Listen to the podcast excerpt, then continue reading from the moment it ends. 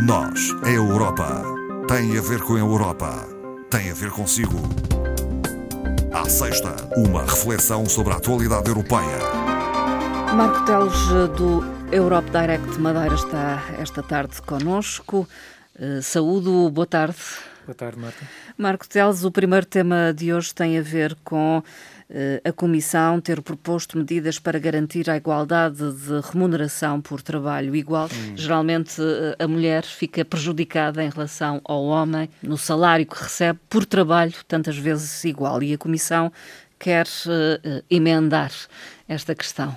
Sim, não, não é de facto uma, uma questão nova, infelizmente. Uhum. De facto, já estamos em 2021 e, e, e, portanto, inclusive a legislação eh, já a, eh, a, pensar nesta situação, mas de facto a verdade é que os problemas persistem. E, e portanto, só para nós fazermos um, um bocadinho o ponto da situação, este direito à igualdade da remuneração por trabalho igual ou de valor igual entre trabalhadores de, de, de sexos diferentes é, na verdade, um, um, um fundamento, um dos princípios fundadores da própria União Europeia só para termos a ideia, já estava previsto uh, uh, no próprio Tratado de Roma, uh, assinado em 57, portanto não é nada de, de, novo. Mais recente, 2014, por uma recomendação da Comissão, foi novamente referida aqui esta necessidade de se avançar para a transparência salarial. Mas a verdade é que, apesar de todo este enquadramento jurídico existente, o princípio desta igualdade de remuneração ainda não é verificado é, em todos os Estados-membros. Analisando em detalhe, de facto, constata-se que este tipo de problema acontece com maior incidência em, em determinados Estados-membros do que noutros. Ainda assim, só para termos uma ideia, e segundo os últimos dados que o Eurostat uh, disponibilizou sobre esta matéria, as disparidades salariais entre homens e mulheres rondam um valor que supera os 14%. Ou seja, pessoas que fazem exatamente a mesma coisa, o mesmo trabalho ou trabalho de valor igual, mas que pelo facto de ser mulher recebe 14% menos uh, no seu vencimento. E há proposta legislativa no sentido de dar uma resposta uh, Exatamente. a esta questão? A, a Comissão avançou uh, precisamente ontem, apresentou no fundo uma, uma nova proposta legislativa para, obviamente, tentar melhorar esta situação e, que, no fundo, assenta aqui em dois conjuntos de medidas. Eh, uma primeira, eh, medidas eh, que dizem respeito propriamente à questão da transparência uhum. salarial, por exemplo, para os candidatos a emprego, só para termos uma ideia, significa que, por exemplo, os empregadores terão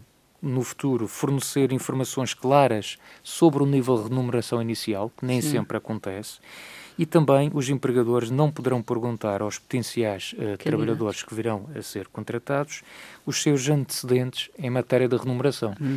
que muitas das vezes são utilizados como ponto de partida. Sim pondo em causa o justo salário que deveriam receber uh, na, na, na, nova empresa para onde vão. Os trabalhadores têm que estar informados ou deveriam estar mais informados? Têm que estar mais informados. Aliás, uma de, nestas medidas também, uh, transparência salarial, está-se a situação prevista, que é, portanto, os trabalhadores terem o direito de solicitar informações ao empregador sobre o seu número de eh, a sua remuneração uh, individual e, e sobre os níveis médios também de remuneração Sendo certo que há aqui uma, um, um pormenor que é destacado, que é os empregadores com pelo menos uh, eh, 250 trabalhadores, portanto estamos a falar aqui já de empresas empresa, com alguma sim. dimensão, uh, passam a estar obrigados a publicar informações sobre as disparidades salariais entre uh, trabalhadores e trabalhadoras na sua uhum. organização. Portanto, Sim. isto passa a ter que ser mais transparente e essa informação uhum. tem que ser do conhecimento de todos. Quando se constatar nestas empresas que as informações sobre as remunerações revelam uma eh, disparidade salarial de pelo menos 5% e que esse empregador não consiga justificar estas diferenças, hum. não consiga justificar com fatores, no fundo, que sejam objetivos, que sejam eh, neutros, eh, em termos eh, da tal disparidade de género, portanto, os empregadores terão de efetuar uma reavaliação eh, das remunerações naturalmente em colaboração com os representantes trabalhadores, no sentido de tentar uh, corrigir essa situação. Entre uh, as medidas uh, propostas está um melhor acesso à justiça, aliás, como o Marco Tel já referiu, nomeadamente prevendo que as vítimas desta discriminação salarial em razão do género possam obter uma indenização. Exatamente. Portanto, nesta proposta legislativa essa situação está prevista e, portanto, uma indenização que inclui naturalmente o reembolso integral de salário salários eh, em dívida ou de prémios ou, ou, pagamentos em espécie correspondentes. E, e terminava apenas uhum. com este, sendo falando aqui apenas no essencial, que é o facto de uh, passa no fundo uh, para a responsabilidade do empregador por defeito uhum. e não ao trabalhador provar que não houve discriminação em matéria de remuneração. Portanto, o ónus da prova recai sempre sobre o empregador, empregador, e não sobre o trabalhador. E estão previstas coimas? Uh... E estão também previstas, aliás, os Estados-membros, uh, a sugestão da Comissão Europeia, portanto, que os Estados-membros devam prever sanções específicas para infrações que possam ocorrer nesta matéria. Marco Teles, mudando de assunto, vamos falar das novas etiquetas energéticas da União Europeia que uh, são aplicáveis já, uh, já estão em vigor, uhum. começaram a ser aplicadas a 1 de março e que, penso eu, vêm facilitar a leitura da eficiência energética de alguns aparelhos Exato. Este, este exemplo, que esta questão que a Marta está a falar, faz-me lembrar aquelas, aquelas situações, daqueles benefícios que nós temos por pertencermos à União Europeia, que muitas das vezes eh, Sim. nem sabemos e, portanto, pensamos que se calhar essas etiquetas energéticas que toda a gente conhece, Sim. que até se calhar foi uma boa vontade do fabricante, mas não é, decorre da legislação e, neste caso, da legislação ah. europeia. E, portanto, Toda a gente já se deparou com essa situação, hum. no frigoríficos, Sim. máquinas de lavar, televisores, não é? Aquelas etiquetas Uau. que vai de um, de um verde até depois a um vermelho e que depois tinha ali uma série de categorias Sim. de A, ah, B, C, por aí fora.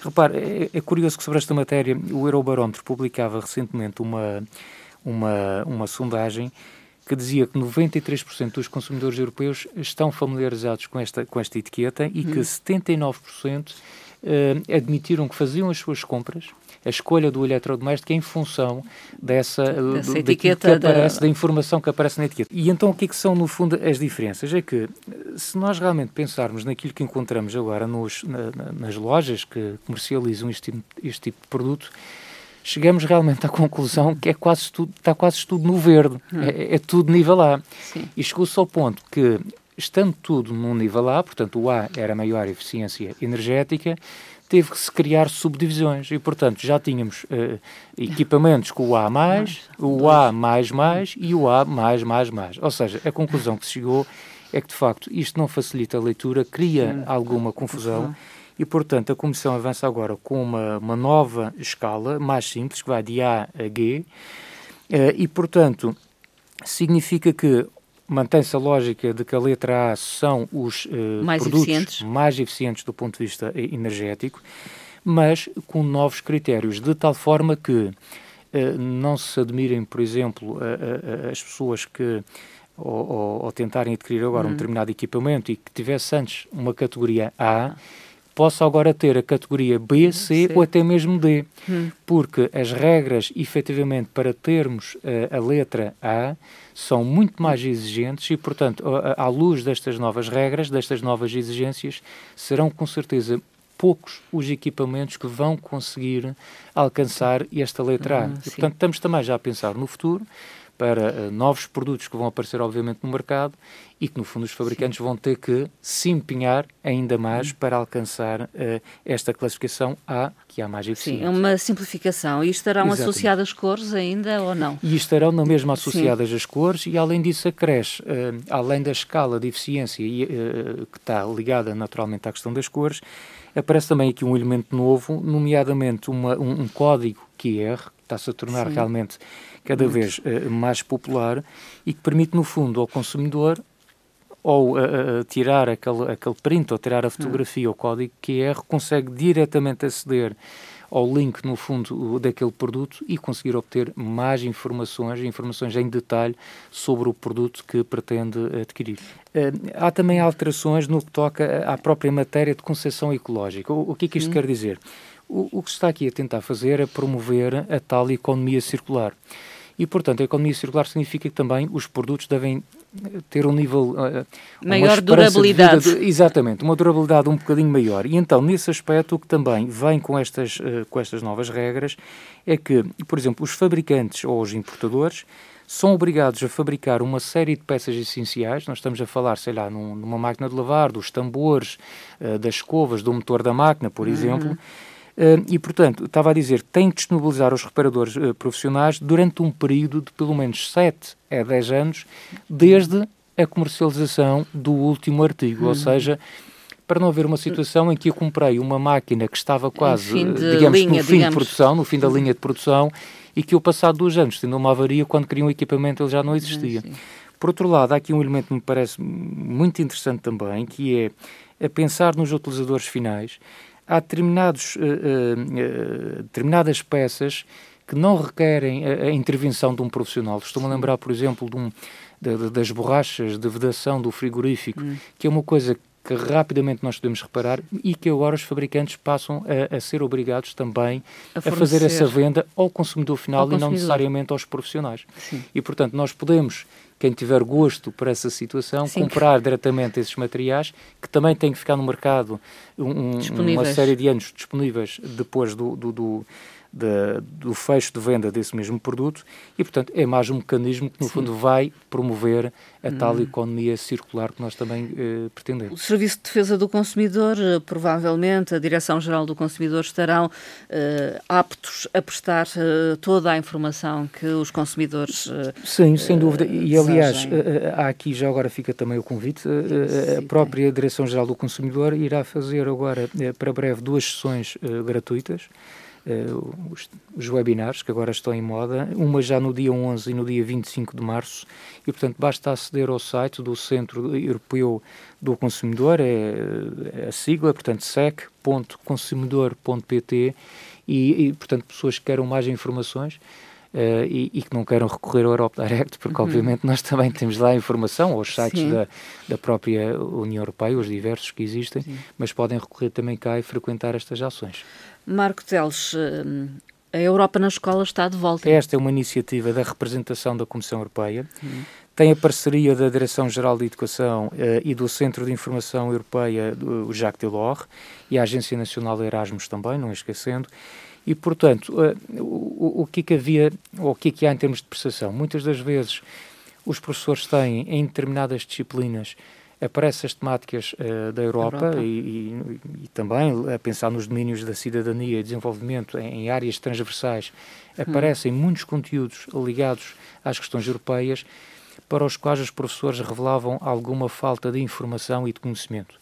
E, portanto, esta iniciativa da representação eh, teve dois momentos. Um primeiro foi o de criar, uh, um, desde logo, um, um, um site uh, que é uh, europanascola.eu e nesse site está já contemplado um, um conjunto de materiais, um kit pedagógico que vai desde o primeiro ciclo até ao secundário e onde os professores podem encontrar, nestes níveis de ensino todos, toda a informação que necessitam eh, já com aulas planificadas, com sugestões de trabalhos e de recursos que podem utilizar uhum. para abordar esses determinados uhum. temas. O que é que acontece? Houve uma formação específica, a formação de curta duração, de 6 horas, no mês de outubro do ano passado, que foi muito procurada. Houve cinco turmas, foram criadas cinco turmas, eh, isto online, obviamente. Portanto, qualquer pessoa de qualquer ponto do país, qualquer ah. professor podia se inscrever. E agora, em março, reabriu a segunda edição. Hum. Infelizmente, hoje, eu tenho a dizer que uh, esta formação abriu precisamente esta semana. Nós, aliás, divulgamos isso na, nas nossas páginas do, do Europe Direct e hoje mesmo tive a informação que ontem à noite já tínhamos cerca de 300 inscritos em cada uma das cinco turmas. Portanto, as inscrições estão encerradas. Sim. Os professores, de qualquer forma, o que se pede é que estejam atentos, nomeadamente ao site europanascola.eu, hum. porque vão de futuro abrir, abrir novas, novas ações de curta duração e que, ehm, de qualquer forma, acedendo ao site, vão encontrar ali kits pedagógicos uhum. Que podem utilizar nas suas aulas, sendo também existe uh, outros sites específicos da Europa onde os professores encontram imensa informação totalmente gratuita e devidamente organizada para os apoiar nas suas ações. Vamos concluir com algo mais ligeiro e tem uh, a ver com culinária. Algo mais ligeiro e mais doce. mais é, doce. é uma proposta quase de, de fim de semana Sim. para quem gostar de facto da, da culinária. Ou, ou, ou, se não gostar de preparar pratos, arranjar quem os prepare, mas que possa se deliciar com o produto. Tem a ver com uma publicação que foi uh, recentemente uh, feita, uh, chama-se Sensacional, Cozinhar com Produtos Europeus de Excelência. esta publicação ela está disponível nas 24 línguas oficiais da União Europeia, portanto, quer dizer que este livro de receitas com produtos europeus de excelência uh, uh, está também disponível em português, portanto podem, as pessoas uhum. podem aceder ao site. Aliás, se procurarem, uma, se calhar a forma mais fácil, não querendo procurar no, no, no site do Europe Direct, mas se puserem só o título do livro, que é sensacional, Cozinhar com Produtos Europeus de Excelência, vão encontrar o link que lhe permite fazer o download. E no fundo, o, o que esta, este livro fez foi convidar um, um, um chefe uh, que seja conhecido de cada Estado-membro a apresentar uma receita que utilize produtos de excelência do seu país, do seu nomeadamente país. produtos que tenham, por exemplo, dominação de origem protegida ou identificação uhum. geográfica protegida, que são rótulos europeus, de certa forma, dão cobertura uh, a, a, estes produtos uh, que são uh, produzidos na Europa. E no caso português, recorreu-se convidou-se o, o conhecidíssimo chefe uh, João Avilés, que apresenta uh, nesta publicação uma receita, parece-me original, que é sopa fria de pera com presunto curado. Pelo aquilo que eu já vi da receita, não será, é, é mais o segredo Sim. da qualidade dos ingredientes e não tanto a complexidade não é difícil, não é? da produção, até porque estamos a falar de facto de uma sopa. E a pera queria... roxa é um produto bem português. É e, pois, e queria dar destaque a isto. Portanto, a estrela deste prato é claramente a, a, a pera roxa, um, um, produto bem português, como eu disse, com dominação de origem protegida também. E só uma curiosidade, é um produto que já remonta a 1836 e, e, na altura, quando o senhor Pedro António Rocha, que viria no fundo dar um nome uh, à, à, conhecida pera rocha, quando ele descobriu na sua propriedade, nos arredores de Lisboa, uma variedade muito diferente uh, de pera, e aparentemente terá feito essa descoberta um pouco o acaso, mas que era muito distinta pelo seu sabor, pela sua cor uh, amarelada ou, ou esverdeada, por vezes até com uma mancha rosada do lado onde bate mais o sol na, na, na dita pera, e que tem uh, aquela casca salpicada como nós conhecemos. Portanto, um produto realmente diferente, uh, antigo, que tem um, um técnicas de, de, de, de, produção e de recolha, sobretudo na parte de recolha do produto, uh, muito particulares, muito específicas e que é de resto reconhecido por todos como um produto de excelência. Não é? E assim concluímos, Marco Teles, até assim à próxima conversa. Com este convite e já agora dizer que uh, quem experimentar, se puder dar o feedback aqui à RTP, dizendo se correu bem ou não, nomeadamente através do do, do, do, do, e-mail, do email eh, do noseeuropa.rtp.pt. Ora bem, Ficamos ora bem, à espera. Fica o, o desafio. Boa tarde. Boa tarde, Marta. Obrigado.